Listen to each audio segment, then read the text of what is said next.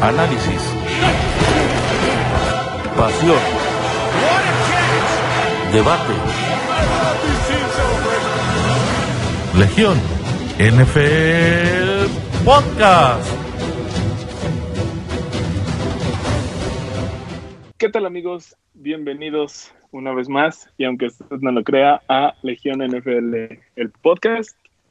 Eh, después de un caótico final de temporada e inicio de temporada 2020, estamos de vuelta, aunque no lo crean, y pues venimos renovados y mejores que nunca. Me acompaña Oscar Ariel. Saludos amigos, un gusto estar de vuelta. Nuestro queridísimo Héctor Augusto. Buenas noches, seguidores del el podcast de Legión NFL. Estamos muy contentos de estar aquí de nuevo con el, equipo anterior y encantados de que Luis les presentado nuevas voces que nos estarán acompañando.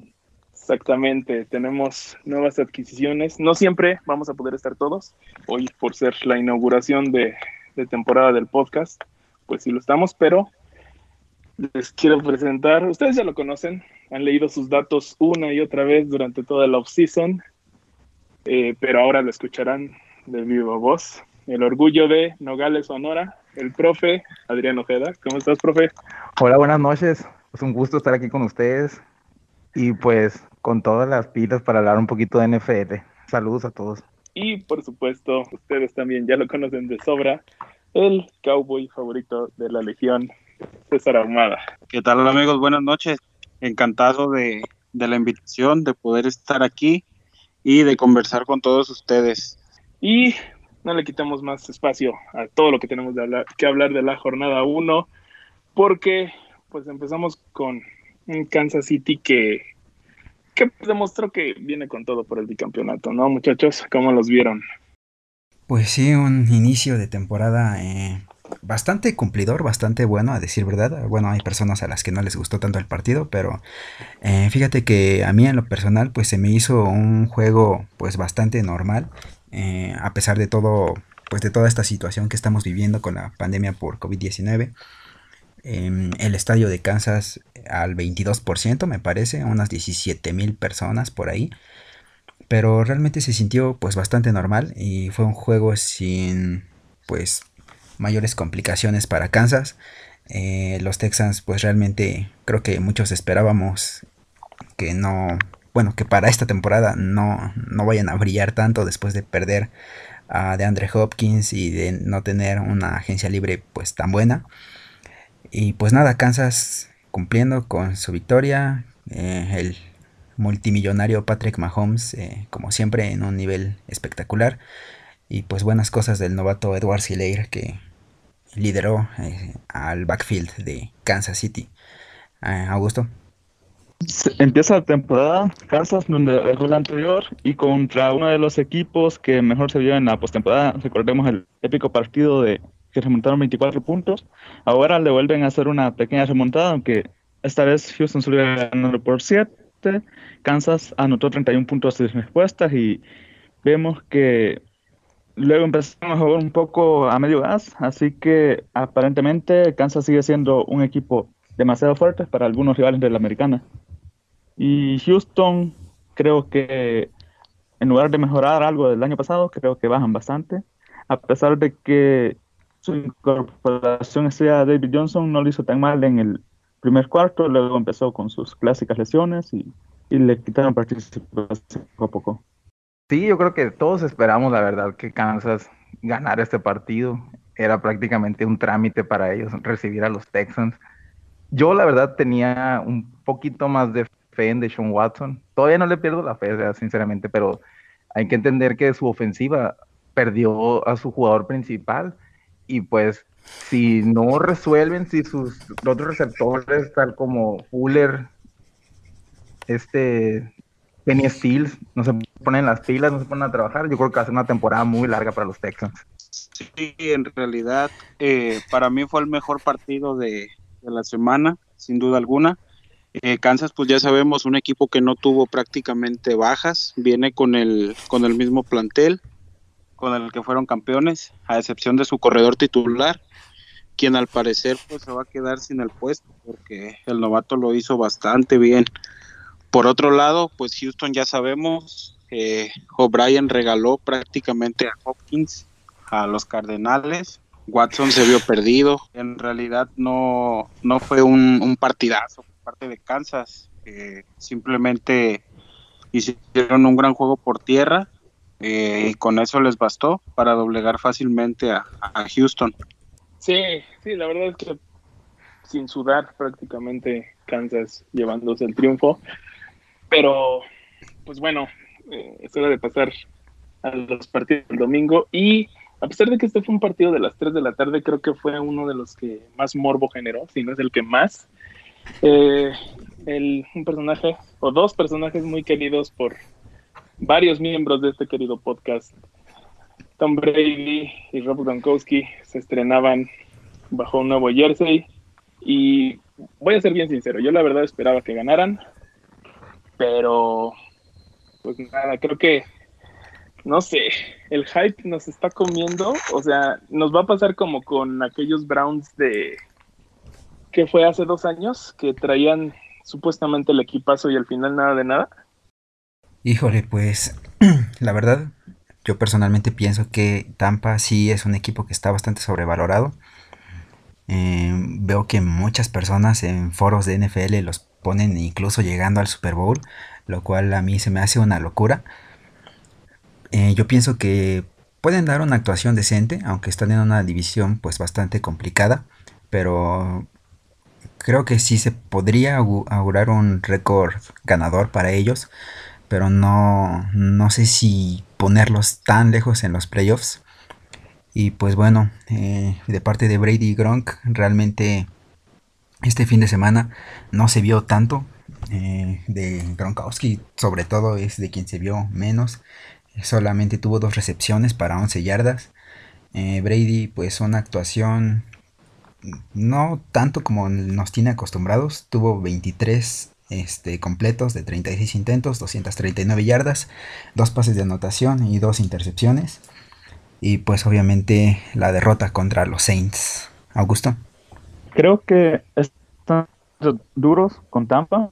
Pues es de esperar, es lo que genera un equipo que ha elevado tanto sus expectativas y luego no, no cumple a cabalidad, pero hay que mencionar que quizás en temporada regular este era el partido más difícil que podían esperar y pues era lógico que perdieran. New Orleans está rankeado como primer candidato a ganar la NFC otra vez, a ver si esta vez no decepcionan también ellos y pues ir de visita a, su estadio y con una ofensiva que ya tenían quizás una base más sólida con, con su comité de corredores, pero incluir una estrella también quizás merma un poco más la química que de hecho no debe de estar muy bien con tantas caras nuevas. Gronk, pues un año de inactividad, aparte de sus lesiones que lo habían mantenido alejado casi todo el año anterior, que a pesar de que tuvo una buena jugada en el en el Super Bowl contra los Rams, eh, toda la temporada había estado llena de altibajos, entonces creo que sin que haya habido pretemporada y, creo que César es fan de esto, de que toma mucho tiempo a los equipos llegar a su a su punto óptimo y más aún cuando es un equipo con tantas incorporaciones, tienen que aprender un nuevo sistema y todo, entonces creo que Tampa va a tomar tiempo en en acoplarse y pues están un paso atrás de los primer, de los equipos de primer nivel de la conferencia. Y pues pero creo que tienen para comodín pero tampoco van a hacer demasiado. En efecto yo creo que la mayoría de los fans de Brady y, y aunque no seas fan de Brady mucha gente se subió a ese barco de los Bucks pero se les olvidó que Sean Payton y Drew Brees tienen más de 10 años trabajando juntos entonces, ellos están súper acoplados. Este fue un off-season donde fue a distancia, fue virtual. Y el trabajo de Bruce Arians con Brady sí creo que va a funcionar, pero creo que les va a tomar tiempo. ¿Y qué más puedo cerrar? Perdón, ¿con qué más puedo cerrar ese punto? Es con que no, no se les olvide que Brady tiene 43 años y en algún momento tenía que dar el bajón. Yo la verdad sí creía que este partido iban a ganar los Saints, pero también pensaba que los, que los Bucks iban a dar una mayor pelea y que iba a ser un marcador cerrado. y pues vimos que se le fue de las manos. Eh, pues como comentaba Augusto, yo soy de los firmes creyentes que temporada normal a los equipos les toma por ahí de eh, cuatro o cinco semanas en alcanzar su tope, su mejor versión. El detalle aquí es que eh, por la contingencia sanitaria, pues sabemos que es una temporada normal, donde quizá eh, los, los equipos que no tuvieron, en este caso, pues muchas bajas o, muchas nuevas incorporaciones, quizá ellos por ahí de la semana 5 o 6 puedan estar a tope. No así, por ejemplo, los Bucaneros, que en realidad eh, pues tuvieron bastantes incorporaciones y lo que me llama mucho la atención es la cuestión de eh, supuestamente se deshicieron de Winston por su problema de los intercambios de balón. Eh, debuta Brady con un pick six y aparte otra intercepción. Entonces, bueno, como que no, no inició la era de Brady en, Tampa como, como muchos esperaban. Entonces, el comité de corredores, la verdad, está bastante raro. Creo que son el único equipo que, que tiene, no recuerdo si son tres o cuatro, creo que es este Ronald Jones, Leonard, LeSean McCoy y por ahí creo que hay otro, no recuerdo quién es. Entonces pienso yo que si desde un principio no definen un, un corredor titular, pues van a batallar bastante. Brady yo tengo toda la, toda la temporada muerta diciendo, viene de su peor año, o sea, no iba a ser un, una mejora pues muy grande comparada a Winston, esa es la verdad. Eh, compitieron con el mejor equipo de la división, eh, la probabilidad de que ganaran pues era muy poca, la verdad. Obviamente no todos los equipos van a tener ese nivel. Yo pienso que pudieran alcanzar algún comodín, pero pues sí tienen que ganarle a, uno que otro contendiente si quieren pues realmente trascender. Pinta para hacer una temporada muy larga para Brady y los New Bucks.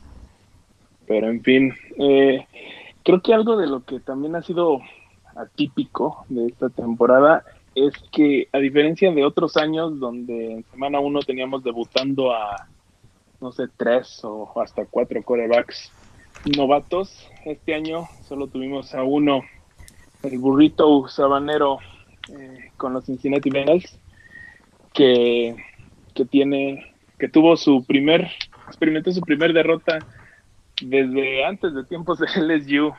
¿Cómo lo vieron al novato sensación, muchachos? Híjole, pues la verdad es que yo sí me chuté el partido de los Bengals contra los Chargers, pues por obvias razones. Y realmente vi a un Burrow eh, con varios destellos, pero muy errático, la verdad. Eh, obviamente, pues se esperaba, ¿no? Que, que no que no tuviera un impacto inmediato súper increíble, porque pues eso es bastante raro que suceda en algún coreback que pues va llegando a la NFL. Pero realmente tuvo, tuvo buenas cosas por ahí, aunque tuvo eh, particularmente un error bastante eh, pues de novato ahora sí, que fue la intercepción que le entregó en las manitas a Melvin Ingram, eh, que pues en ese drive pudieron irse arriba a los Bengals y le entregaron el balón a los Chargers. bueno, en resumidas cuentas el partido fue bastante accidentado. Mm, las dos ofensivas estuvieron muy erráticas. Pero creo que pues Burrow, eh, con todo el potencial que tiene, con toda la experiencia que ganó en el colegial, eh, sobre todo en ese fantástico último año que tuvo, pues simplemente de aquí va a, ir para arriba. Eh, obviamente, pues apenas fue su primer partido y se le ven pues grandes cosas a este chico. Augusto. Vimos una mezcla de Burrow entre temporada 2018 y temporada 2019. No fue la limpieza de coreback que vimos en su último año del colegial. Ese coreback parecía inmaculado, o sea, no mostraba errores, mostraba todas las lecturas perfectas, pero pues bienvenido a la NFL. Como lo decían, las velocidades son diferentes y quizás jugadas que le habían salido en el colegial como con el pase pala que intentó, pues aquí no, ya que un, un liniero defensivo tiene la capacidad de, hacer una cobertura un poco más decente de lo que hacen el promedio en el colegial. Pero más allá de, de Burrow, pienso que falta algunas armas. Pues tuvieron una, una ofensiva final para poder ganar y pues sus receptores no le ayudaron mucho. Cometieron una interferencia para, para quitarle la posibilidad de ganar y dejar las, las, el juego en manos de su pateador. Y esta vez, en un juego de los Chargers, no fueron ellos los que los que cometieron el error en la patada y pues esta vez ganaron los Chargers, a como suelen perder. A no olvidar que estamos en el 2020. ¿Adrián? Pues yo la verdad pienso que Burrow, entre comillas, se vio bien. Por un momento yo pensé que iban a ganar el partido, no lo vi completo, pero vi los últimos minutos. Y pues Burrow eh, llegó al equipo con, un equipo con muchísimas necesidades, pues creo que exigirle que tenga una temporada ganadora en su primera temporada con un equipo que está en reconstrucción total es muy difícil. Si le arman obviamente una línea ofensiva como cualquier equipo le ver bien. Vamos a ver cómo va en el transcurso de la semana. Creo que tuvo un buen inicio, la verdad, para haber sido su primer partido, gana uno y como titular. Adelante, César. Sí, en realidad jugó bien, ¿eh? O sea, como, como decía eh, Oscar Ariel, la intercepción pues sí fue una novatada pues terrible. En términos generales, pues jugó bien. Eh, se fajó, se fajó en ese drive donde pudieron empatar lamentablemente pues ya vimos lo que hizo el pateador Bullock, que hasta tuvo que fingir una lesión para, para tratar de simular un poquito su, su patada chueca. Pero bueno, ya sabemos que en definitiva pues el, el equipo que elige primero siempre es el que tiene en general pues la mayor cantidad de, de necesidades. Eh, obviamente poco a poco le irán construyendo un, equipo mejor y yo no tengo duda que va a ser un buen mariscal. O sea, no sé si en, en algún momento vaya a alcanzar la élite, pero creo que puede ser, eh, por ejemplo, algún tipo Matthew Stafford, un coreback bastante cumplidor, que con las armas indicadas pues puede poner a los Bengals en el plano, ¿por qué no creerlo? Pues sí, puede ser, digo, sí, la verdad es que no, no se vio mal. Ahora hay que ver qué pasa con el buen Joe Burrow. Y bueno, antes de que pasemos a bueno, seguir analizando el resto de la jornada. Vamos con algo que también nos gusta mucho hacer aquí en Legión NFL el podcast y son las predicciones. Y en esta ocasión vamos a empezar con predicciones que pues no vamos a desempolvar sino hasta el final de la temporada porque, señores, señores, vamos a pensar en los premios individuales. Y pues no sé, ¿les parece que empecemos con los novatos? ¿Quién te gusta para novato ofensivo? Bueno, ¿qué tal si me das todos tus premios de novatos, eh, Novato ofensivo, novato defensivo y pues tal cual novato del año, ¿no? Bueno, eh, después de lo visto en la primera semana, pues creo que no podemos sacar tantas conclusiones, pero aún así eh, creo que alguien no tiene tanta competencia para ser novato ofensivo del año y ese es Clyde Edwards Helaire, el corredor de los Chiefs. Creo que pues pinta bastante claro para ser el, el Roy. Y del lado defensivo, eh, pues me voy a decantar por el egresado de Ohio State, Chase Young, que ya tuvo una sólida actuación en la victoria del Washington Football Team. Eh, tuvo una captura y media. Y creo que un fumble forzado. Y pues esas dos son mis selecciones para novatos del año.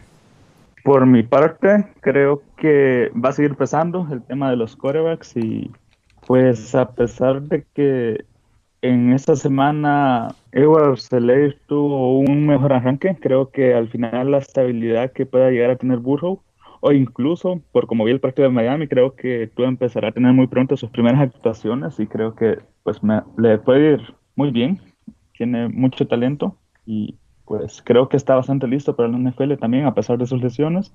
Entonces, creería yo que se queda al lado de los corebacks por el momento a Burrow, pero ojo ahí con, con Tua que puede llegar a ser una buena incorporación y empezar a poner grandes números en cuanto tenga las oportunidades.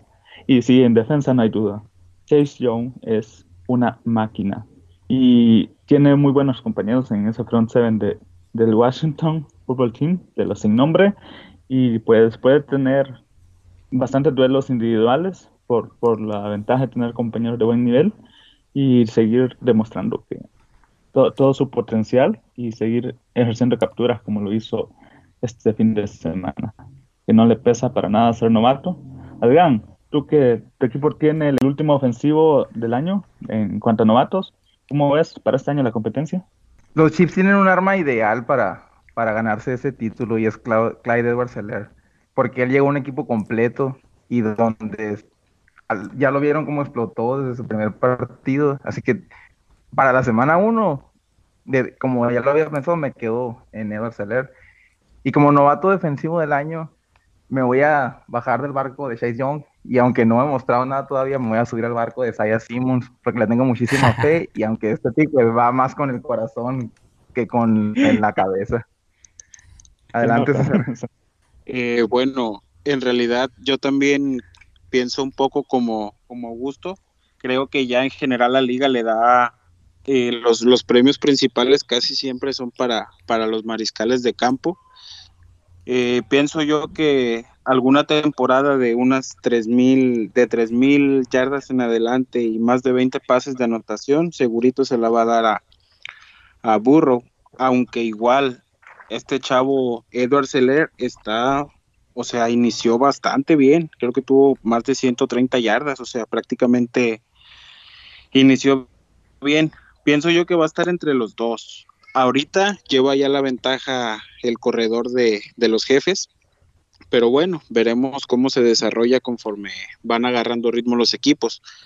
Y por el lado defensivo, eh, yo también pienso que será Chase Young. Eh, recordemos que él juega toda la línea defensiva de, de eh, iba a decir Redskins, pero ya son los innombrables. son prácticamente selecciones de primera ronda o sea, Jonathan Allen, Darron Payne, eh, Ryan Kerrigan, o sea, tiene bastante talento alrededor, eso lo va a ayudar bastante a, sobresalir. El que está en una situación similar y pudiera tener también algunos votos a considerar es Javon Kinlo de, de los 49ers, pero creo que sin duda va a ser para Young, a excepción que por ahí eh, quizá Okuda pudiera eh, desarrollar algunas intercepciones y tener algunos votos, pero sí, sin duda pienso que será igual para, para Chase Young. Sí, y creo que lo que más va a ayudar a, en este caso, a Edward Seller a quitarle ese título que prácticamente por default va a estar en manos de Burrow, son quizás los reflectores que va a tener en, en Kansas City, ¿no? Que van a ser muchos. Entonces, pues está en el aprovecharlos. Pero ya pasamos con los novatos, ahora vámonos con los importantes. Ofensivo del año, defensivo del año y MVP. Ariel, ¿quiénes son los, tus gallos para esas categorías? Bueno, eh, primero que nada, creo que ya es hora. Han pasado ocho años desde que llegó a la liga. Ha tenido temporadones, ha cargado a ese equipo innumerables ocasiones. El señor Russell Wilson ya es hora de que la liga le dé el MVP. Eh, este año pues tiene un buen equipo en Seattle. No sé si le vaya a alcanzar para ganar la división, que es probablemente la más cerrada de toda la liga. Pero creo que indiscutiblemente, eh, al menos para mí, es el favorito para ganar el, premio al más valioso de la NFL. Y bueno, del lado del ofensivo del año, eh, aquí está un poquito más cerrado, porque vaya que hay talento. Pero eh, pues también mi, selección es un no-brainer. Voy con el siempre confiable Christian McCaffrey de las Carolina Panthers, que pues ha roto la liga desde que llegó y pues realmente no hace falta decir mucho más de él. Ya todos conocemos su potencial. Y como defensivo del año, eh, voy a hacer un, bueno, voy a aplicar la de, la de nuestro querido profe y voy a salir con un pick de directito de mi corazón. Y es que va a ser el buen Joy Bosa. El nuevo millonario de los Chargers que pues recientemente en esta offseason fue extendido. Es uno de los mejores defensivos de la liga. Eh, de los mejores pass rushers junto con Aaron Donald. Y creo que tras su millonaria extensión de contrato, pues tiene que empezar a, producir, a, desquitarla. Y creo que este puede ser el año eh, donde él se, vaya a convertir en el líder de la defensa de los Chargers. Así que voy con ellos tres. Augusto. Pienso que para MVP, el que sin duda pone su nombre como candidato esta semana es Russell Wilson. Comparto el comentario de Ariel. Deja las cosas donde las había dejado pendientes la temporada anterior y vuelve intratable. También hay otros nombres. Este, me parece muy curioso el resurgimiento de Aaron Rodgers contra una lo que se preveía que era una buena defensa de los Vikings. Parece que no es muy buena o Rodgers ha regresado muy bien. Entonces, voy a darle la confianza a que fue más aciertos de Rodgers que errores de Minnesota y que va a poder mantener este nivel el resto de la temporada. Así que creo que han inspirado a Rodgers el traerle competencia hacia el futuro. Creo que estará en modo de querer demostrar lo que vale y que sigue siendo uno de los mejores, que no ha quedado relegado aún. Y le pongo mi voto a Rodgers, pero lo de Wilson hasta ahorita es indudable que sería un candidato idóneo. Y por parte del ofensivo del año, pues sería fácil mencionar a más quarterbacks, pues Lamar volvió a hacer su show terrestre y también aéreo, se mantiene sólido. Uh, Mahomes ni siquiera tuvo que ser muy exigido, pero pues con facilidad logró sus números. Sin embargo, pensando en que este es el premio que se le puede llevar un ofensivo que no sea un core, me llamó la atención mucho la actuación de Hopkins. Tuvo 11 recepciones y más de 140 yardas. Y hablábamos de esto, de cómo los jugadores les podría costar acoplarse a sus nuevos equipos. Hopkins parece ser que no necesita este periodo de acople y creo que puede llegar a tener grandes números por parte del receptor y, y ser candidato a este premio.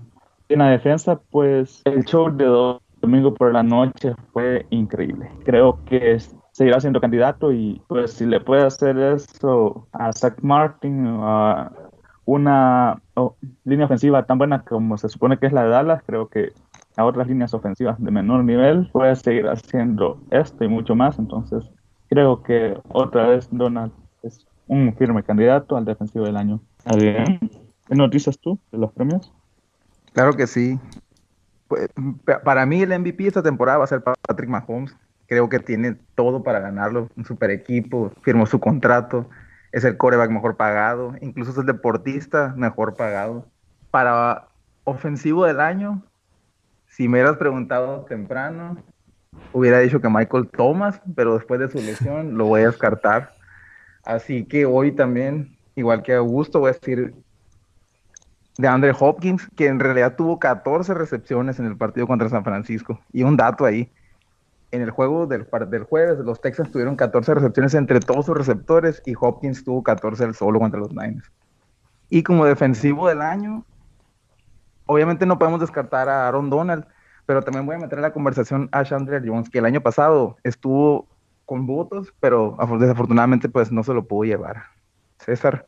Híjole, eh, lo del MVP sí lo veo yo muy decantado a favor de, de Wilson. Lo que hace prácticamente con pues con el con el nulo apoyo que tiene, este, pues es impresionante en realidad. Aunque igual si, si Aaron Rodgers eh, se mantiene jugando al nivel que mostró eh, en un principio, que es el viejo viejo Aaron Rodgers que conocemos, sin duda eh, puede pelearle. Pienso yo que va a estar en alguno de esos dos. No veo yo cómo se lo pueden dar a otro jugador. Eh, la cuestión del ofensivo del año igual. Pienso que el favorito es, es McCaffrey de las Panteras. Ya sabemos, es garantía de, de que es la única pieza pues sólida en esa ofensiva.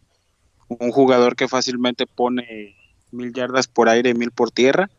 Y pues Lamar Jackson pudiera, pudiera también. Mi elección formal es McCaffrey, pero les estoy dando por aquí una, una segunda, segunda opción que sin duda creo que puede eh, pues considerarse. Y ya enfocando en el tema defensivo, pues la verdad, eh, ya saben, soy, soy vaquero y acabo de presenciar hace dos días cómo Aaron Donald eh, se divirtió con, con Connor Williams con, y con Joy Looney. Eh, la verdad, lo que hace Donald desde el interior de la línea es, es impresionante. Eh, pienso yo que el defensivo del año va a ser él. Sin duda alguna, su año anterior no fue malo, pero el año que tuvo Gilmore pues fue impresionante y por eso, por eso se quedó con el, con el en el galardón, perdón. Aunque igual no le pierdan la vista a TJ Watt de los de los Steelers, la verdad es un jugadorazo también. Pensé que pensé que nos íbamos a ir eh, sin escuchar jugadores de los Cardinals en esta ronda. Solo me voy contento de que no escuchamos las palabras Kyler Moore. Entonces. Rocha, faltan eh, los tuyos. El próximo año no se te olvide. El próximo año va a ser para Murray. Este todavía no. El que viene sí. Yo voy claro y conciso, señores. Eh, ofensivo del año, la Marvelous Jackson. No, no hay duda. Otra, semana 1, más de 150 puntos de rating. Va a ser otro año brutal para él. Defensivo del año, la verdad es que sí, poco hay que discutir a lo que hizo Aaron Donald el, el domingo por la noche. Es un adulto jugando entre niños. Y MVP, yo también me voy con alguien que se le ha negado, pero pues, creo que, híjole, bueno, no sé, depende mucho de qué tal lo haga. No, no se vio tan mal el domingo, pero ya dénselo a Drew Brees, por el amor de Dios. en fin, eh, bueno, otra de las cosas que disfrutamos junto con la temporada de la NFL, y más bien a raíz de que regresó, es el fantasy. Cómo nos divertimos con ese maldito juego. Muchachos, ¿cómo les fue en sus ligas? ¿Quién los sorprendió? ¿Quién los decepcionó? ¿A quién van a cambiar? ¿Qué onda? Cuéntenmelo todo. Híjole, pues a mí la verdad, eh, este fin fue un poco agridulce. Me llevé la victoria en cuatro de mis siete ligas, pero realmente perdí en las más importantes. Eh, antes de que Rocha lo diga, pues sí, perdí, perdí contra Rocha en, una liga que tenemos por ahí. Eh, gracias a Engram y a la majestuosa. A Supernova Fans y la majestuosa actuación del gran James Conner con sus tres puntotes y su lesión. Eh, y bueno, eh, creo que mi error más grande de esta semana fue haber puesto a la defensa de Minnesota también en un partido contra nuestro querido panelista Héctor Augusto, también aquí presente. Eh, pues menos nueve puntos nada más. con eso me, ayudó la defensa de, de Minnesota. Y pues nada, creo que eh, fue una semana un poquito más amarga que dulce para mí. Pero bueno, ya eh, la semana 1 pues es un muy poco predecible y pues de aquí nada más hay para arriba, ¿verdad? Eh, Augusto. Sí, creo que, bueno, ya llevamos varios años jugando esto y creo que ha sido mi mejor semana de arranque. Como dice Ariel, la semana 1 es muy complicada, no, no sabes muchos planteamientos de los equipos y cómo utilizaban sus piezas, pero en esta ocasión me tocó ganar 8 de 10 ligas, perdí 2, uno contra 10, que nos fuimos 1-1, para ver que no puede haber ahí una ventaja absoluta, a excepción del año pasado, que no sé casi todos los partidos, y uno con un antiguo miembro de aquí, Dimas, el resto lo gané, le gané también otro a Dimas y otros a personajes como el estimado Adrián Ojeda, también fue una de mis víctimas. Y este, pues me sorprendió la gran cantidad de jugadores que tuvieron solas actuaciones. Tuvieron muchos, muchos puntos altos, muchos quarterbacks por arriba de los 26 puntos, que es, es, muy bueno. Hubieron demasiados jugadores con, con grandes actuaciones. Y aquí quiero destacar al jugador que a mí me pareció la mayor sorpresa, pues esperaba buena actuación, pero no a ese nivel de George Jacobs. Lo tomé en casi todas las ligas, le puse mi confianza y pues esta primera semana, alrededor de, bueno, depende su sistema del día, pero alrededor de 33 puntos. Y pues a ver si no se habrá gastado todos sus touchdowns en, en este partido. Recordemos que también estaba contra una defensa modo, pero pues me sorprendió muy gratamente. Adrián, ¿cómo te ha ido aparte de perder contra mí? A mí me fue muy mal, amigos, este inicio de, de fantasy, la verdad. De las ligas que juego, entre este año estoy en nueve ligas, perdí en cinco y gané cuatro. Curiosamente, la liga donde creí que tenía el peor equipo fue una de las que me fue mejor. Y en una que le tenía mucha esperanza, cometí el errorzazo de dejar en la banca a Edward Seller. Ahorita le va a dar comentarios César de seguro. Estoy seguro que ahí se me fue la victoria de esa liga. Y también en una de las ligas que le tenía muchísima confianza a la defensiva de Minnesota, me dieron puras tristezas. César, ¿qué nos puedes decir? Ah, caray, ya tendiendo la cama al profe. no, la verdad eh, fue, una, fue, una, semana un poco rara. Yo juego nada más siete ligas, a diferencia de que algunos juegan más de diez. Eh, gané cuatro, perdí tres. Eh, las que gané pues fueron con un margen bueno. Aquí el profe Adrián Ojeda puede constatar que en mi equipo tenía a Seque, a Chris Carson, a Thielen y a, y a. Y entre esos cuatro eh, le anotaron más de 100 puntos, como 110 aproximadamente. Eh, pero sí, en las que perdí la verdad, en alguna, eh, mis titulares sumaron como 75 puntos y en la otra como 106. En ese sí bastante mal, pero sí bastantes gratas sorpresas, la verdad. yo no pensé que, por ejemplo, Riley fuera a tener tantísimos puntos. de Tillen sí esperaba algo a, a salida de Dix, pues ya quedó prácticamente él como el, el, principal el principal receptor. Pero bueno, está, no están ustedes para saberlo ni yo para contarlo, pero trato siempre de, de tener a, por ahí a, a, Seque, que ya sabemos que devora yardas. ¿Tú, Rocha, no le ganaste sí. a Ojeda? No, lamentablemente, eh, bueno, en una liga, ah, no, no, es precisamente mi cuenta, pero es alguien que coacheo personalmente, este, pues, perdió, perdió horriblemente. Con, y perdiste por mucho, eh, dilo. sí, sí, sí, fueron con más de 30 puntos, pero digo, o sea, tampoco es que haya hecho mal papel, fueron como 140 puntos, en cualquier otro partido hubiéramos ganado, pero en fin, ya, olvidemos el pasado, el draft está apenas el inicio. Viene lo bueno, señores, los waivers, la agencia libre. ¿Qué onda? ¿Tienen algún consejo sobre a quién, quién nos puede ayudar a revertir el camino si es que empezamos mal o a continuar por la buena rocha si es que ganamos?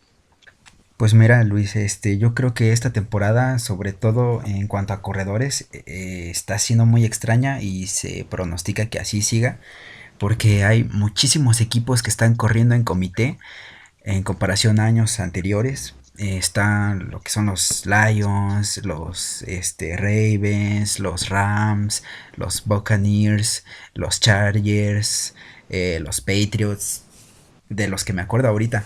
O sea, este año hay bastante escasez de running backs titulares sólidos. Y pues bueno, entonces probablemente esta recomendación que yo les voy a dar sea buena eh, a corto plazo. No les podría asegurar que para toda la temporada. Pero después de ver lo que hizo Malcolm Brown en el Sunday Night, creo que al menos se ve que es el running back líder en la zona de gol, ya que él fue el que anotó los dos touchdowns de los Rams. Eh, creo que valdría la pena darle una oportunidad. En el momento en el que estamos grabando este podcast, eh, está tiene 7.1% de posesión en las ligas, o sea que es prácticamente seguro que lo encuentran en la agencia libre, pero pues obviamente eh, pues habrá más, más gente que lo pida en waivers, pero si lo encuentran por ahí creo que es una adición que valdría la pena. Augusto.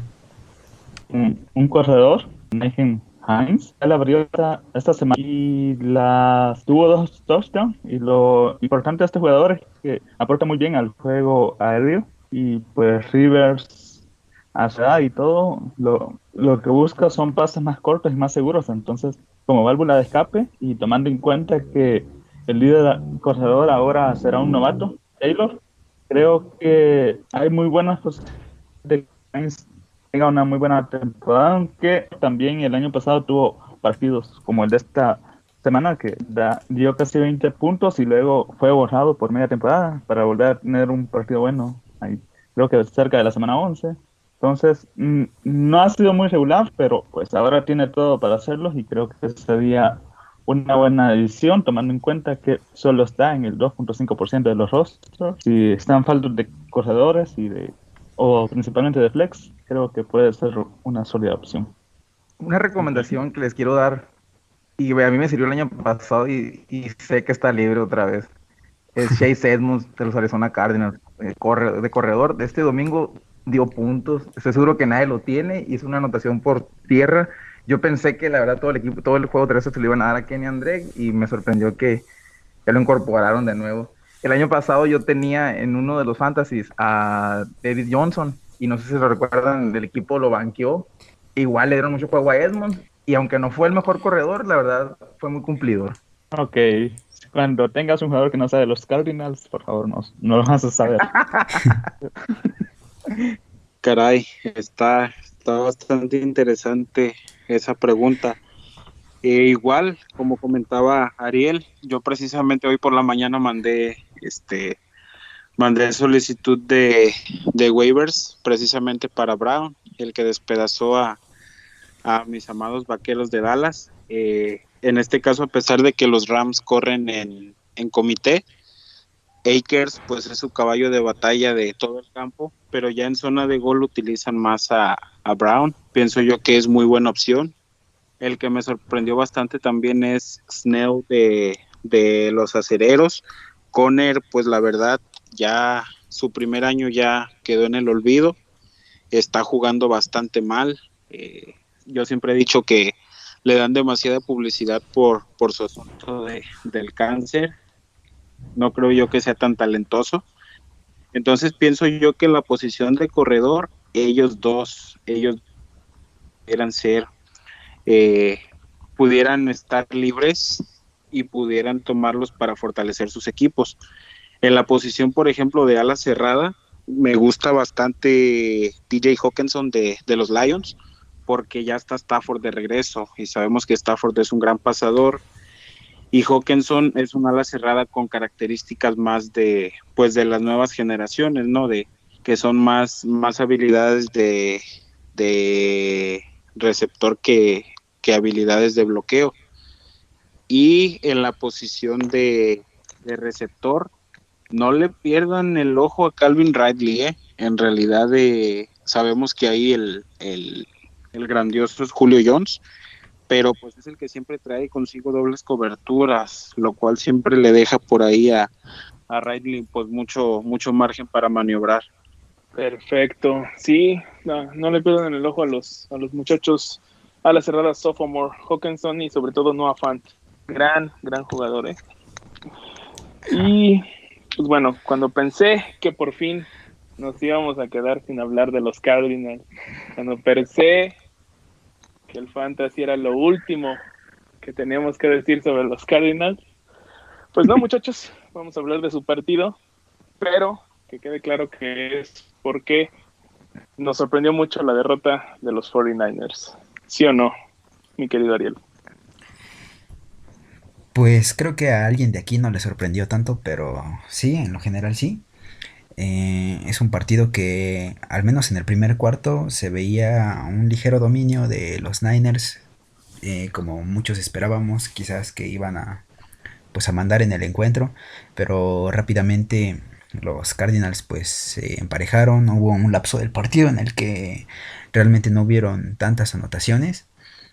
Eh, y pues al final terminaron despegándose los Cardinals y ni siquiera eh, podríamos hablar bien de Jimmy Garoppolo porque otra vez eh, empiezan las dudas de si realmente es un coreback franquicia, de si vale lo que gana. Eh, no lo sé, a mí cada vez me deja más dudas. Ustedes saben que en un pasado yo lo llegué a defender, pero creo que después de las actuaciones que se han mandado es, es cada vez más difícil. Y pues también recalcar la pérdida de, de George Kittle, la ala cerrada de, de los Niners que probablemente se pierda toda la temporada. Eh, sería una dura baja para el equipo de Santa Clara.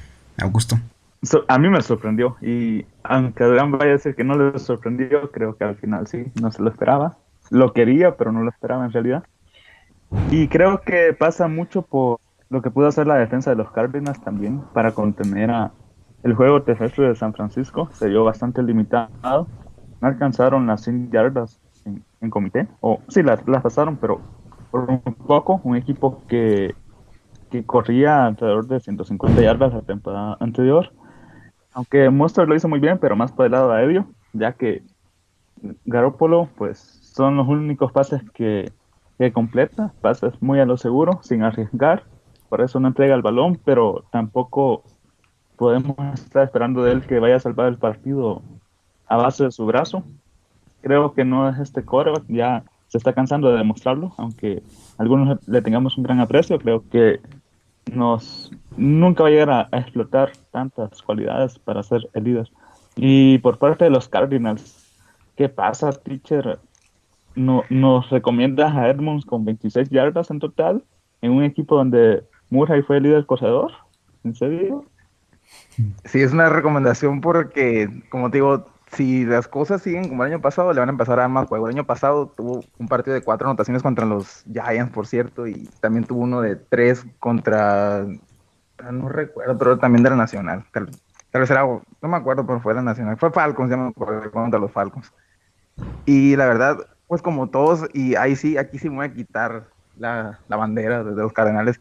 Yo la verdad sí tenía mucha fe en que ganaran, pero ahí sí era del corazón Obviamente, eh, yo en mis predicciones sí en algún momento di por perdido ese partido. Dije, no, pues van, a comenzar perdiendo. Pero también hay que recordar que el equipo de los Niners ha sufrido mucha baja ha sufrido muchas bajas a la defensiva, a la ofensiva, perdón, sobre todo en receptores. De hecho, hoy acaban de firmar a Mohamed Sanu y ahora tienen una baja muy fuerte con George Kittle. A mí la defensa me dio mucha sorpresa esta temporada de los Cardenales porque pudieron contener juego terrestre y era una de las áreas donde los Cardinals han sufrido más últimamente y pues estoy súper contento que más puedo decir. Adelante, César. Eh, bueno, sí, bastante sorpresivo, ¿eh? La verdad. Incluso, Adrián, eres testigo que cuando iniciaba el partido no recuerdo qué sucedió, que escribiste un comentario manera de queja y, y te dije, no, pues en realidad ya sabías que iban a perder. Entonces, bastante sorpresivo, pero bueno, eh, Jimmy Garoppolo cada vez peor, la verdad. Su nivel es lamentable, bastante sobrevalorado. Pero bueno, no hay que quitarle méritos a, los Cardenales. ¿eh? Por supuesto, la adquisición de, Hopkins ya sabíamos que iba a dar un levantón tremendo a, esa, ofensiva. Obviamente le falta desarrollar todavía su timing con Murray Obviamente pues está también Kirk, está eh, Fitzlegend, por supuesto. Y bueno, hay que ver cómo, cómo evolucionan. Los Cardinals la tienen complicada por la cuestión de la división. Están en la división más competitiva actualmente de, la liga, pero jugando así no tengo duda eh, que les puede alcanzar para un boleto de comodín. Sobre todo porque ahora ya van a ser eh, tres boletos de comodín. Entonces, sí, tienen con qué. Y bueno, muchachos, llegamos a el momento estelar de la noche. Vamos a hablar del bonito Sunday Night. Y pues, ¿qué les digo? O sea, yo la verdad, y por ahí está mi, mi comentario en, el foro de, en el grupo de Legión, yo sí la verdad creía, o creo, que Dallas tiene un equipo bastante sólido. Yo sí creía que Garrett realmente era el único problema, pero no sé qué pasó no sé qué pasó en ese fatídico Sunday Night. Bueno, pues yo no tengo muchos comentarios por hacer, ya que pienso que los Rams realmente no hicieron gran cosa para ganar el partido. Solo voy a dejar eh, la pregunta a nuestro querido César, en la pregunta en la mesa. ¿Qué pasó con la super ofensiva del poderoso Doug Prescott, Ezekiel Elliott, Amari Cooper, Blake Jarwin, CeeDee Lamb, eh, Michael Gallup, Zach Martin, todo ese super trabuco que armaron y el robo del draft en ese receptor que ni 100 yardas tuvo, me parece. Le cedo la palabra a Augusto. A mí sí me decepcionaron bastante los Cowboys en el lado defensivo. Solo voy a agregar esto. Más de 400 yardas a un equipo que en teoría se reforzó muy bien. Y pues otra vez un gran apoyador que pinta para ser de los mejores de la liga, que lo tomé en bastantes fantasy porque confiaba mucho en él, pues se lesiona aparentemente para más de media temporada. Leighton Van Der Esch, y pues así como él, toda la defensa es regular. Tanto así que no pueden detener a Goff, un quarterback sin confianza y que, y que está muy parecido al nivel de juego de Jimmy G. Y, pero los Cowboys, con otra mala decisión de un coach, que me pregunto yo si pues, eligieron bien a McCarthy, porque también tenía decisiones así en Green Bay, pero tenía un quarterback que sí le podía sacar los juegos. Ahora no lo tiene, pero deja ir el empate de una manera muy curiosa. A ver, César, ¿cómo nos va a responder todas estas actitudes, ya que él es nuestro insider en Dallas? Caray, la pregunta más dolorosa de la noche. No, pues en realidad yo sí, sí pensé que iba a ser un juego fácil para, para Dallas. Los Rams vienen desde aquel fatídico Super Bowl donde fueron humillados por los Patriotas, han venido a la baja. Eh, su, su salary cap está prácticamente devorado entre tres o cuatro contratos, si agregan ya el de el de Jalen Ramsey. Pero la verdad sí, sí fue este pues un juego terrible. La defensa, la verdad, eh, por aquí algunos son testigos que yo defendía mucho la defensa de años anteriores, que siempre terminaba rankeada entre las mejores de la 10 a la 12 en las estadísticas importantes que son pues los puntos y, las yardas permitidas. Pero pues la verdad, este año no le tenía confianza a la defensa porque el nuevo coordinador pues no era muy, muy conocido, ni desarrollando talento, ni, ni sus esquemas, ni mucho menos perdieron a, al mejor esquinero que tenían, a Byron Jones. Eh, de Marcus Lawrence, desde que lo extendieron, la verdad, eh, solo está robando al equipo, no, no, no aporta gran cosa. Eh, no apuntalaron las, las posiciones más, más carentes que tenían, que son la de tackle defensivo y la de, la de safety. Pienso yo que los Jones sí deben urgentemente de, de tratar de echarle un telefonazo a, a Snacks Harrison y a, y a Earl Thomas. Pienso yo que ellos es lo que lo que se requiere para pues para apuntalar el nivel de la defensa. Pero lo de la ofensiva también la verdad sí eh, fue muy decepcionante. Algunos ya conocen mi, mi postura sobre, sobre Dak Prescott. Yo era uno de los fans que lo defendía a muerte desde su primer año, pero prácticamente a fines de la temporada 2017, pues me desengañé me percaté que la verdad pues no era tan bueno. Dependen demasiado de, de que sé que tenga buenos juegos. Si sé que tiene un mal juego, prácticamente es casi casi 80% derrota asegurada para, para los vaqueros. Le trajeron en el draft al que muchos catalogaban como el mejor receptor de, de la de la clase, como Cyril Lamb, Kellen Moore se quedó, en este caso yo sentí que, estábamos en la era Garrett nuevamente con, con las jugadas lamentables que mandaba. Eh, jugársela en cuarta y tres a sabiendas de, la terrible que, que había, pues la verdad fue malo. Eh, yo espero obviamente que la ofensiva mejore, a pesar del mal juego de la defensa, bueno, pues 20 puntos permitidos no son malos para, supuestamente una ofensiva que debe de ser demoledora como la de los Vaqueros. Veamos a ver conforme avance la temporada, porque obviamente pues Dak Prescott se está jugando el pellejo. No le van a dar ese contrato si sigue con esas actuaciones tan tristes. Ok, pues cerrando este punto, quiero mencionar que obviamente todos presenciamos el error de cocheo que tuvo McCarthy en su primera temporada con los Cowboys, en su estreno, en un juego estelar, en prime time, en Sunday night por la noche. Pero también no hay que hacer de menos el trabajo de los Rams, porque si se dan, o sea, todos vimos el partido y cómo estaban completando sus primeros y diez. Y no hay que olvidar que los Rams el año pasado hubieran entrado a playoff, hubieran sido ese séptimo comodín.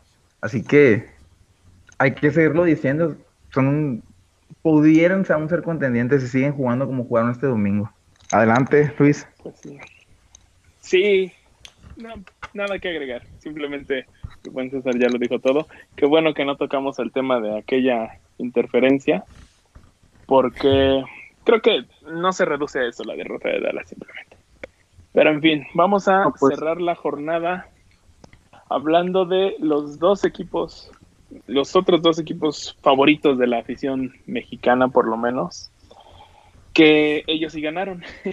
los Patriotas con Supercam y los Steelers con el regreso de el abuelo Rotlisberger lograron sus victorias.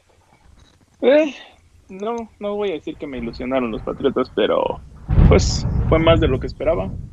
Los Steelers, creo que esto sí los esperaba. Tenían que mejorar millas con Rotlisberger en vez de Mason Rudolph. Pero, ¿tú cómo los viste, Ariel? Pues, fíjate que creo que la adición de Cam Newton a los Patriots fue bastante buena. A mí realmente me gustó mucho ese movimiento desde que fue anunciado. Eh, y yo sé que hubo, hubieron muchos detractores en su momento eh, que pensaban que Newton pues era un jugador acabado eh, y que pues literalmente pues no encajaba en el esquema ofensivo de los Patriots. Pero realmente yo pienso que llevaron a Newton porque él mismo les podría dar otra otra eh, dimensión a la ofensiva de, Nueva Inglaterra. Y así es como fue. Eh, mira, aquí traigo los números de Cam. Tuvo 15 de 19 completos. 155 yardas, 0 touchdowns y 0 intercepciones. Entonces, podríamos decir que tuvo un juego pues mediocre por aire realmente, pero lo interesante aquí fue su juego terrestre que, en el que tuvo 15 acarreos, 75 yardas terrestres y 2 touchdowns. Entonces, eh, realmente eso fue el factor que le ayudó a los Patriots a ganar su partido. Y bueno, de los Dolphins, poco que agregar. Mm, creo que siguen siendo un equipo bastante malo. Y bueno, hablando un poquito ya del Big Ben, eh, pues realmente se le vio en un buen nivel. Eh, tuvo, me parece que dos o tres pases de anotación. Tres pases de anotación, cero intercepciones y 229 yardas. Eh, creo que entre estos dos va a salir el jugador regreso del año. Augusto. Sí, yo también estoy muy contento con la actuación de Newton, más allá de que no haya sido muy buena por aire. Igual creo que ese no es el fuerte de Newton, pero en ese aspecto me gustaría que intentara dar más pases a más jugadores, ya que centró su, su mayoría en solamente en Edelman y en Harry. Entonces necesitamos terceras o cuartas opciones porque si no los equipos van a dedicarse a, a, sobremarcar a estos dos y nos vamos a sacar solo con un juego terrestre que pues en la NFL actual no, no parece ser suficiente, pero sí, a mí me agradó mucho este movimiento, incluso desde antes de que Newton llegara a los Patriots tenía fe de que iba a despertar un poco esa temporada, pues recordemos que ha sido un MVP de la liga en, hace varios años, pero pues tiene el talento suficiente y pues con un poco de mentalidad y eso sí, se le vio muy contento con los jugadores, muy integrado al equipo, con todos, como que tuviese varios años de estar ahí, como que no fuera nuevo.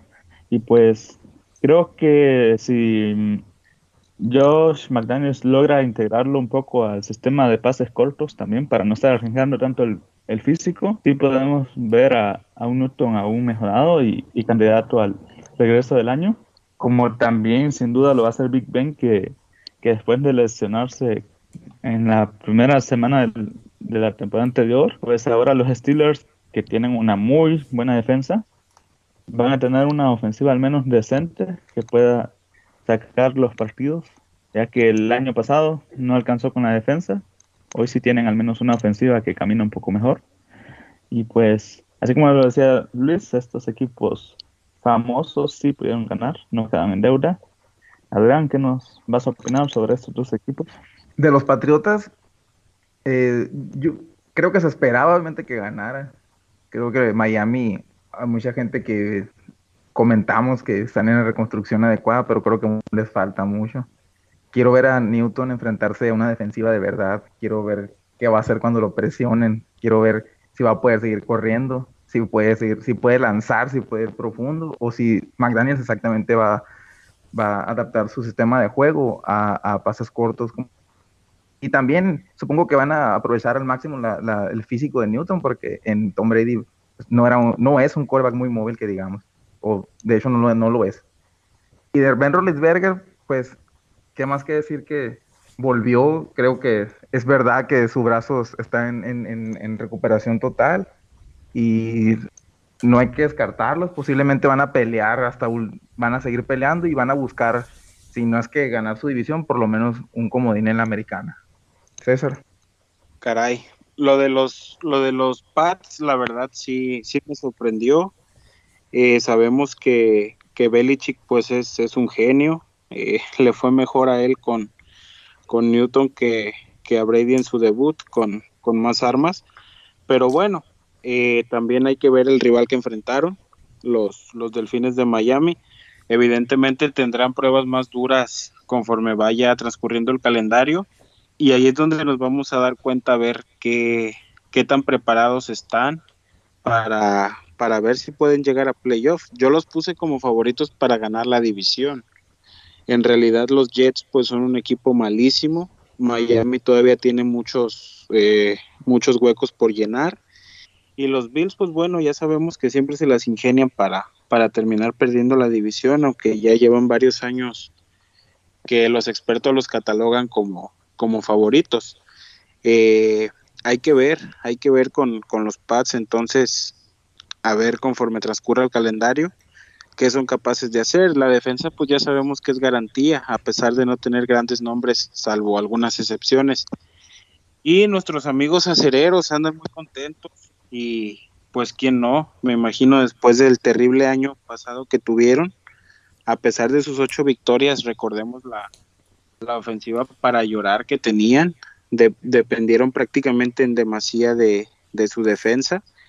Este año regresa el Big Ben. Eh, yo noté que todavía le falta pues acoplarse con, con los ofensivos.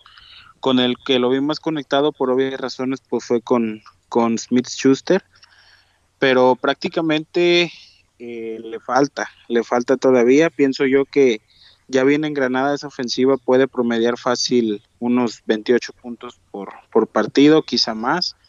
Ya no son los, los Killer Bees, pero pueden hacer una, una campaña decente y con esa defensa mucho más. No creo que les alcance para ganar la división, pero sí van a entrar a playoffs como comodín. Y bueno, otro de los candidatos para regreso del año es la quiniela del podcast, como de que no. Eh, como ya es costumbre, pues entramos. Eh, ya no pudimos dar nuestros pronósticos de la semana 1, que la verdad creo que no lo necesitamos tanto. Igual la semana 1 todos llegamos a ciegas, es prácticamente un volado. Entonces vamos a darle con todo desde la semana 2 con nuestros pronósticos. Mi querido Ariel, si me haces los honores. Claro, eh, bueno, ya saben que el año pasado, pues yo fui el campeón honorífico de, de los picks. Eh, lamentablemente no pudimos concluir la temporada, pero eh, recordemos que estábamos compitiendo Rocha, Augusto y yo, pero bueno, ahora será una carrera entre cinco. Y empezamos en esta semana 2 con el siempre confiable Thursday Night, que enfrentará a los Bengals y a los Browns. ¿Por quién van, amigos? Yo voy por mi burrito sabanero, voy Bengals. Sí, se, le dieron muchas cosas a los Bengals y espero que Burrow siga en su crecimiento y pues los Browns, tercero 41, qué asco de equipo. Yo creo que Cleveland puede dar el campanazo y anotarse su primera victoria de la temporada. Ah, bueno. Al fin algo que no sea Arizona, al menos. Yo coincido con, los primeros. Creo que creo que Cleveland, perdón, este que Cincinnati puede puede ganar. Eh, Cleveland como siempre sobrevalorado eh, y sobre todo aquí por el profe Adrián. Híjole. Cleveland va el campanazo, no se les olvide. Ya veremos la próxima semana. Eh, bueno, es más, yo, yo te voy a apoyar en ese pick. Vamos con los Browns, claro que sí para no dejarte solo, profe. Pero bueno, vamos en el partido que sigue. Y eh, los partidos del domingo. Giants en Bears. ¿Cómo ven? Híjole, no, la verdad yo, estoy muy, muy, mal a los Giants. Voy con Mr. Trubisky y sus Bears. Pues yo también voy con los Bears. A ver si vemos otra vez a Trubisky de tres touchdowns salvadores o al del año pasado, pero independientemente de cuál salga, creo que sí tienen más equipo que los Giants para poder ganar. Aunque ojo con la mancuerna de Danny Jones con Slaydon, jugaron muy bien el partido anterior. Para mí es favorito Chicago, sin embargo no descartaría por allá los Giants que les den, consigan la victoria, pero anótenme con Chicago. Está cerrado el duelo, ¿eh? En realidad, Trubisky es malísimo, ya sabemos. Esos tres pases de anotación, híjole, yo pienso que nada más porque fue contra Detroit, pero pienso yo que en toda la temporada no le volveremos a ver un juego con, con tres pases de anotación. La diferencia está obviamente en la calidad del, del roster en las demás posiciones. Pienso yo que la ventaja sí lo tiene, la tienen los Osos de Chicago, así que voy con ellos. Bueno amigos, pues la verdad yo les voy a llevar aquí la contraria a todos. Me voy a ir con mi poderoso Daniel Jones y su primera victoria del año. Voy Giants. Eh, siguiente partido, Atlanta en Dallas. Ya, este debe ser el momento de redención. Este es el partido donde Dak Prescott mete cinco pases de anotación y los vaqueros se vuelven a ilusionar. Voy Dallas. Yo también voy Dallas. Es, esta ofensiva ya va a empezar a trabajar al 100% y van a ganar en semana 2, así que afición de los Cowboys, vamos a escucharlos muy fuerte la próxima semana. No, pues yo creo que si no pudieron detener a Goff, no van a poder detener a Ryan, que aunque sus mejores actuaciones las de cuando su equipo ya está perdido, pero creo que aquí con, con sus dos receptores estrella puede, puede vulnerar muy bien esa defensa y pues anotar bastante, suficiente para que Dak quede sin, sin movimiento y pues ganar los Falcons. Caray, yo quisiera quisiera aclarar antes que nada que no no estoy decidiendo con, con el jersey puesto, pero sí creo que Dallas eh, sí creo que Dallas va a ganar. Eh, la verdad sí creo que para el fantasy va a ser un partidazo. Si tienen titulares de Dallas o de Atlanta, inicienlos. Las dos defensas se vieron lamentables en la semana 1 pero pienso yo que es el momento donde la ofensiva de Dallas va a despertar. Eh, forzosamente tiene que hacerlo porque si no puede ser un marcador de escándalo, pero confío en que lo hará. Creo que tienen argumentos para, para pelearle a los Falcons, que defensivamente también se vieron muy mal. Bueno, ahora sí les haré compañía. Eh, también voy con Dallas para este partido. El que sigue, Detroit en Green Bay. En el, en el chat que tenemos ya había comentado que Stafford trae de hijos a los Packers. Y pues principios de temporada. Tiene todos los ingredientes para hacer una sorpresa de esas tempraneras. Voy con Detroit. Yo me quedo con Green Bay. Y de verdad no. Ahora sí que no veo la manera de que los Lions le puedan ganar a Green Bay después del inicio que acaba de mostrar Aaron Rodgers. Sí, se, ven muy superiores los Packers. También voy, voy con ellos. Tienen mejores piezas en todas las líneas y ya un quarterback en un mejor momento, aparentemente.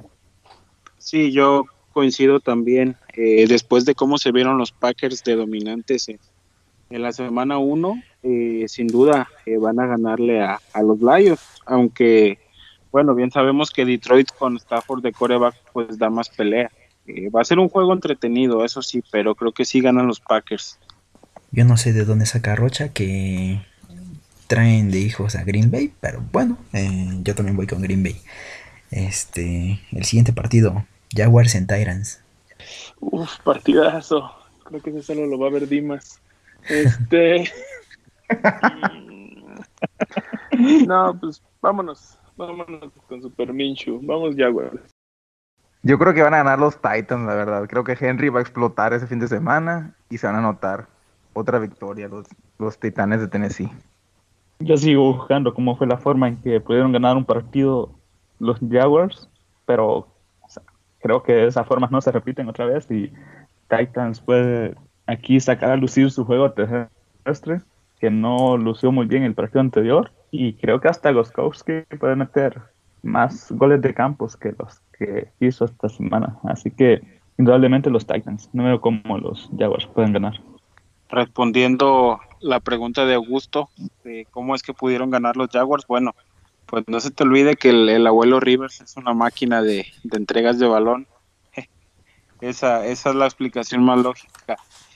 Y pues pienso yo que si cortan a, a Bosco pudieran, pudieran ganar eh, los Titans. La verdad se, se vio bastante mal el tipo.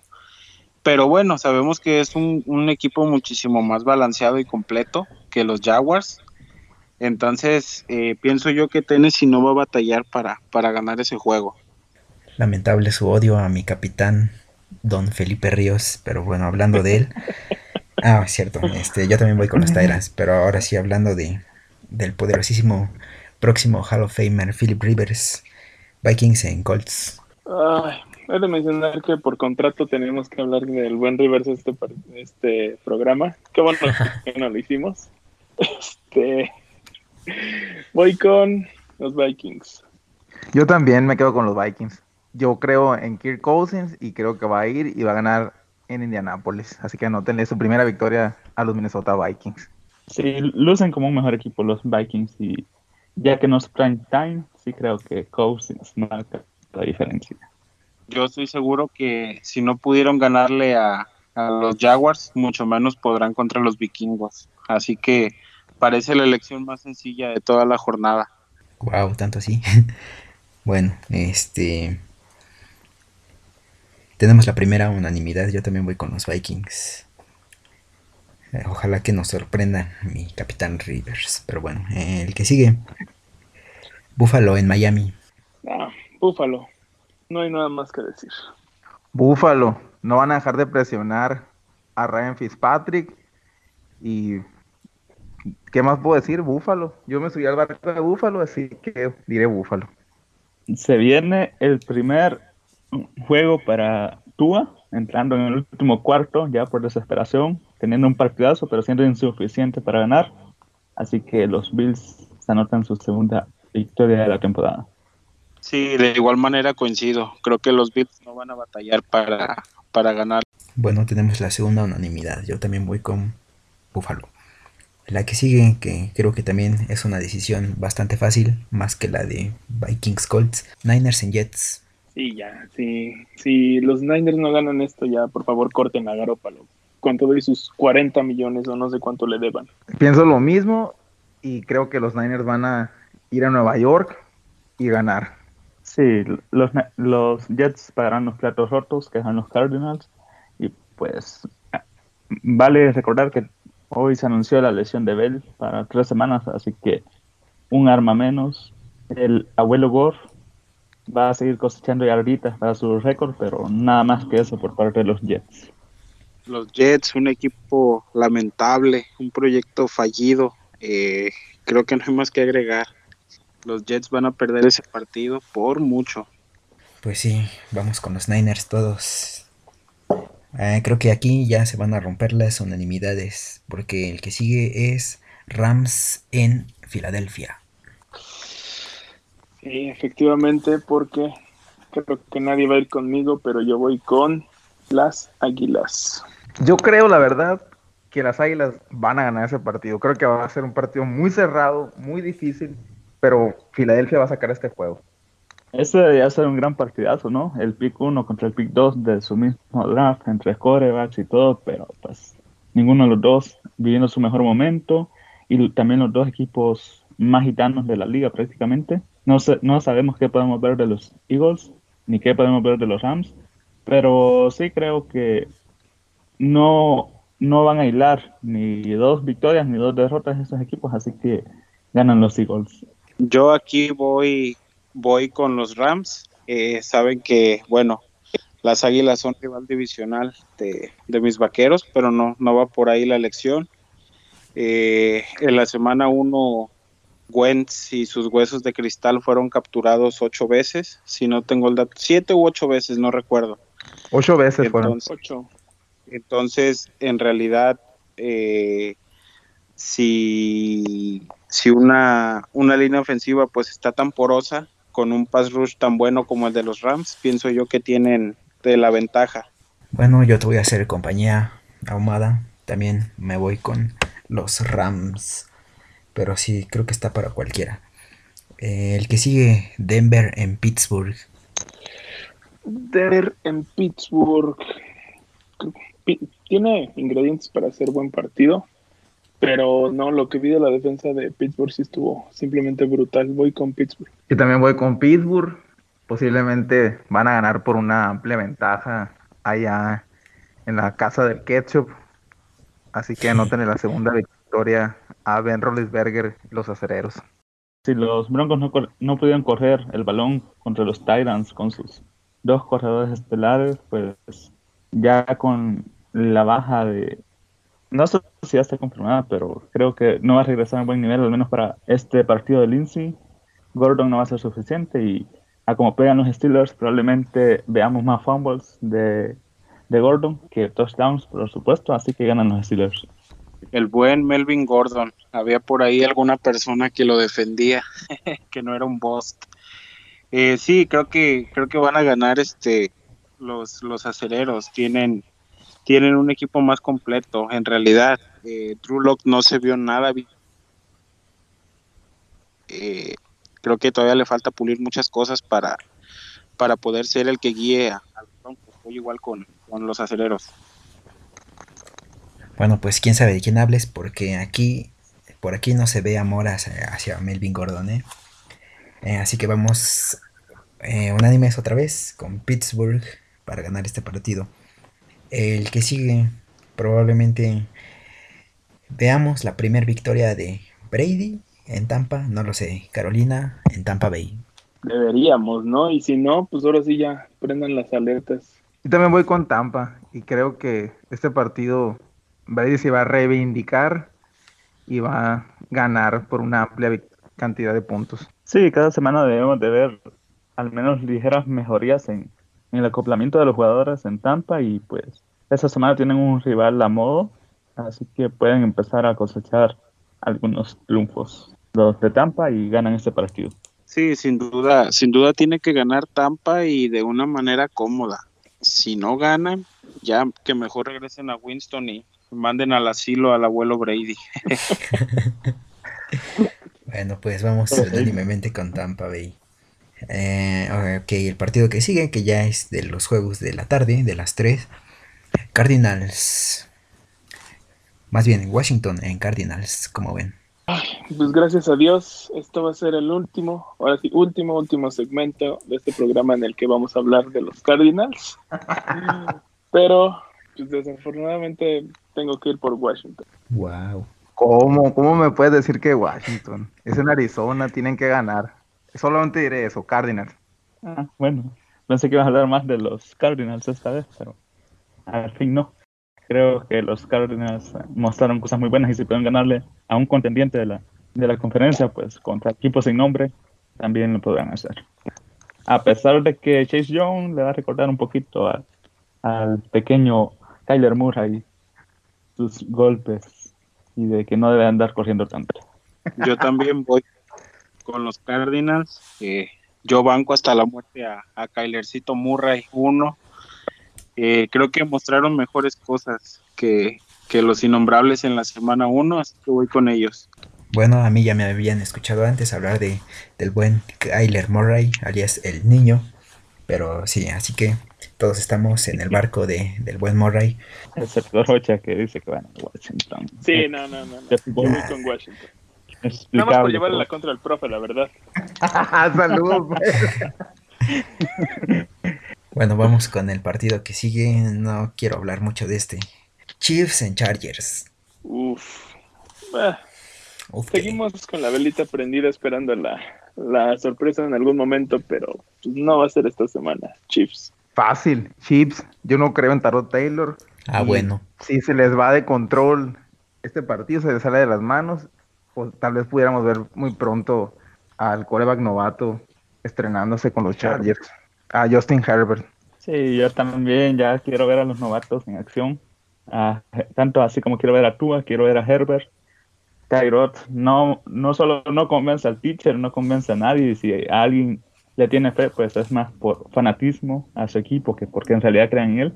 Y pues sí, los Chiefs son mucho más equipo, pero los Chargers saben cómo poner sus partidos sabrosos y pues perderlos al final por poquito y creo que va a estar más cerrado de lo que se podía esperar, pero de un lado tienes a Mahomes, entonces no puedes ir en contra de Patrick. Ahí sí te, te voy a contradecir un poco, ¿eh? Cerrado, la verdad, no creo que vaya a estar porque por un lado tienes al, al mejor mariscal de la liga y por el otro a Tyrod Taylor. Eh, sí, sin duda ganan los, ganan los jefes. Qué graciosos amigos. Pero bueno, eh, te firmo lo que quieras, a- a Héctor eh, y profe, les firmo lo que quieran. No vamos a ver a Justin Herbert en este partido, ni en los Ah, próximos dos o tres o cuatro, si acaso después de la mitad de la temporada. Estoy prácticamente seguro, están casados con Tyrod y eso pues quién sabe cómo vaya a resultar a corto plazo. Pues sí, tengo que ir con Chiefs con todo el dolor de mi corazón. Y bueno, vamos con... Lamentable, lamentable apostando contra el no estoy apostando. Estoy siendo Sí, objetivo. Pero bueno, eh, vamos. Vamos con el último partido de las tres, que es Ravens en Houston. Eh, ¿Se acuerdan que este partido del año pasado iba, según esto, a definir al primer sembrado de la americana y no sé qué tanto? Aquí, pues, circunstancias muy diferentes de ambos, entonces, Ravens. Fácil, Ravens. No veo cómo puedan detener el ataque de Lamar Jackson. Así que Ravens. Si un solo corredor los destruyó, si solo el Air lo- los destruyó, no se imaginan un, un equipo con cinco corredores estelares, todo el daño que les puede hacer a los Texans, indudablemente, y por paliza los Ravens. Sí, yo coincido. Eh, no veo cómo la defensa de, de Houston pueda, pueda detener a Lamar. Eh, pienso yo que sí se van a llevar mínimo unos 35 puntitos del próximo candidato ofensivo del año. Bueno, pues vamos unánimes también acá con los Ravens de la Marvelous Jackson. Ok, continuamos con el Sunday Night Football, que pinta para ser un buen partido. Patriots en Seattle. Bueno, pues solo me queda decir que por contrato, mientras sigan teniendo récord ganador, y sobre todo ahorita que estamos en principio de temporada, no les puedo ir en contra, así que voy Pats. Yo creo Lamentable. que este partido lo gana Seattle. Es en su casa. Russell Wilson viene a un gran nivel. Así que Seattle. Sí, se ve totalmente complicado que New England pueda sacar ese partido. Seattle es mejor equipo en todos sus departamentos, pero, pero, pues, yo no soy como Ariel, bueno, como Rocha, no somos como, como Ariel, y si vamos a seguir confiando en nuestro equipo, aunque las circunstancias digan que no lo tengamos que hacer, sí confiamos. Vamos, Patriots. Lamentable, lamentable la falta de objetividad de estos sujetos.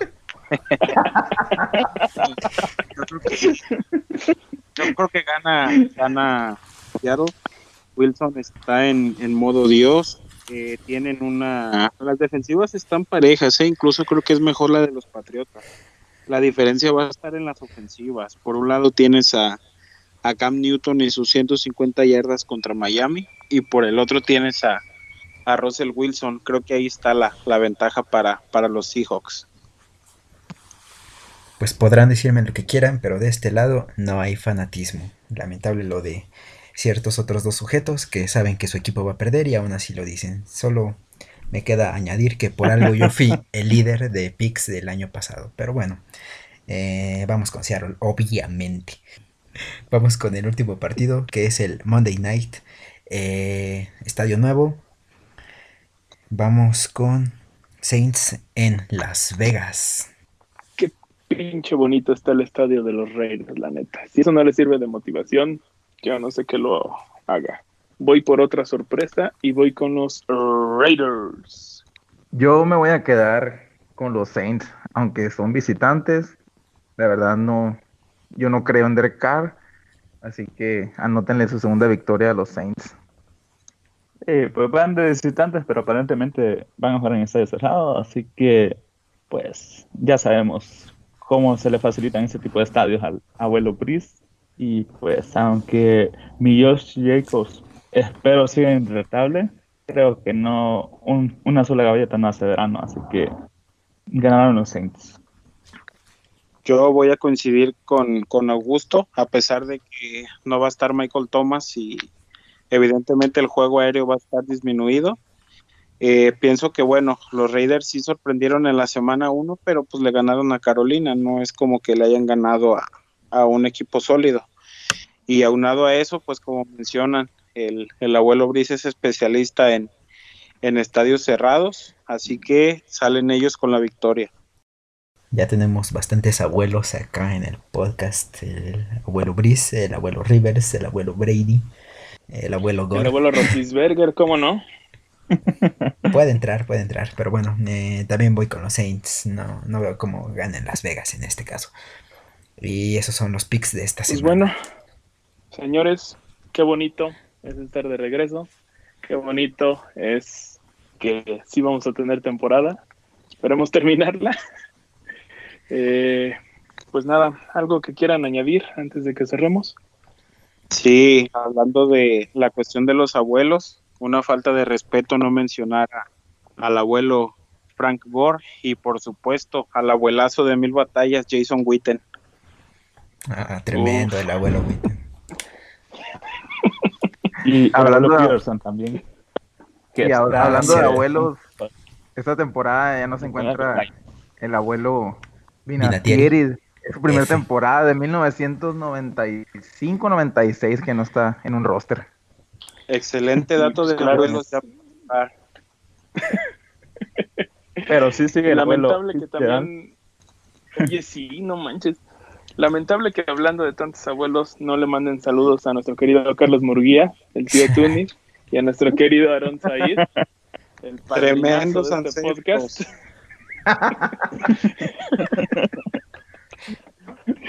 bueno, eh, pues nada. Qué faltas de Saludos respeto se ven por acá.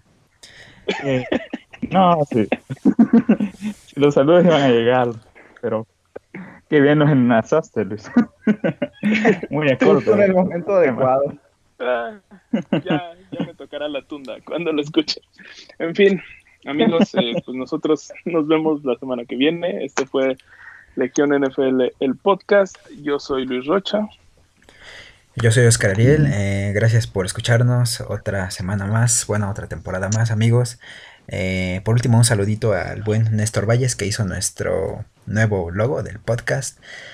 Y pues nada, ya saben, eh, usen cubrebocas, usan a distancia, gel antibacterial, quédense en casa si pueden.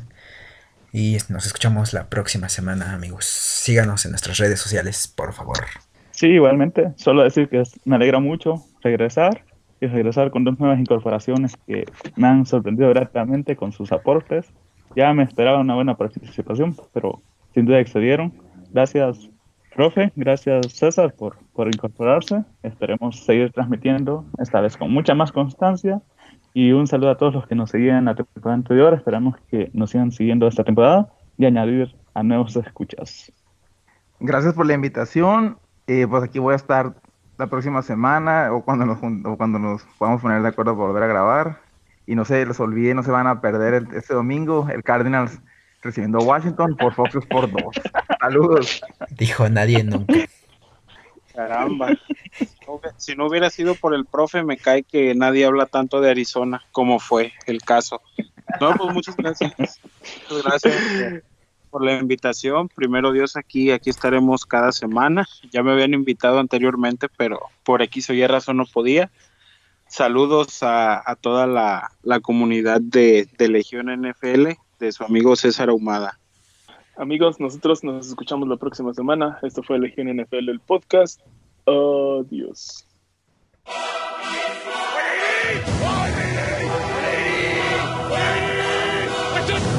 Legión NFL Podcast.